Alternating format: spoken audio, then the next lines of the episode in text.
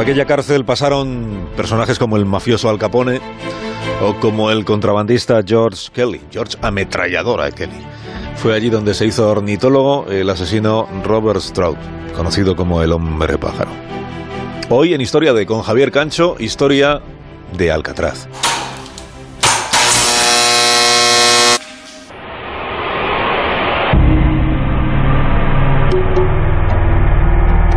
Poco sería más impropio para una cárcel que una red subterránea de túneles de la que no se conociera su existencia.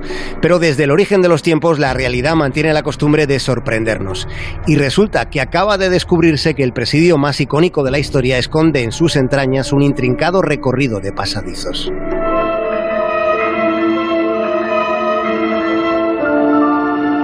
Alcatraz fue concebida como una cárcel de máxima seguridad, fue conocida como La Roca en lo alto de una isla en la bahía de San Francisco, una isla que fue símbolo máximo del aislamiento, que como presidio civil funcionó entre 1934 y 1963, durante un periodo que no llegó a 20 años.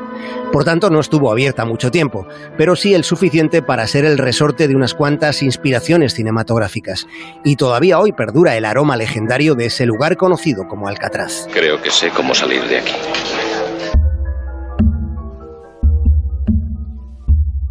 Un grupo de arqueólogos de una universidad de Nueva York ha identificado una serie de estructuras subterráneas que pertenecen a una antigua base militar del siglo XIX. Y sobre esa plataforma antigua fue construida la cárcel.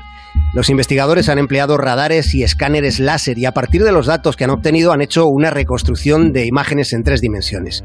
Y así han sabido que bajo el patio del presidio hay pasadizos repletos de túneles y conductos de ventilación.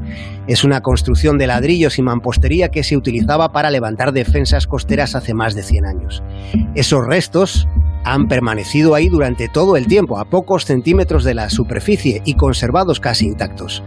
Puede por tanto decirse que bajo los pies del patio de Alcatraz había un camino hecho para intentar la fuga. Supongamos que quieres intentar fugarte. Primero tienes que salir de la celda. Cada barra está reforzada especialmente en su interior por seis duros cilindros de acero. Tampoco hay forma de hacer un túnel. Lo que ahora hemos sabido es que el túnel ya estaba hecho. Cuando no se sabía, Alcatraz era una cárcel federal a donde se llevaba lo peor de lo peor, es lo que se decía en aquellos años. Y se supone que los únicos tres presos que habrían logrado escapar pasaron meses cavando un túnel con cucharas. Según documentos oficiales del FBI, los hermanos Anglin y Fran Morris hicieron una balsa inflable con sus impermeables y saltaron al agua en algún momento de una madrugada de junio del 62.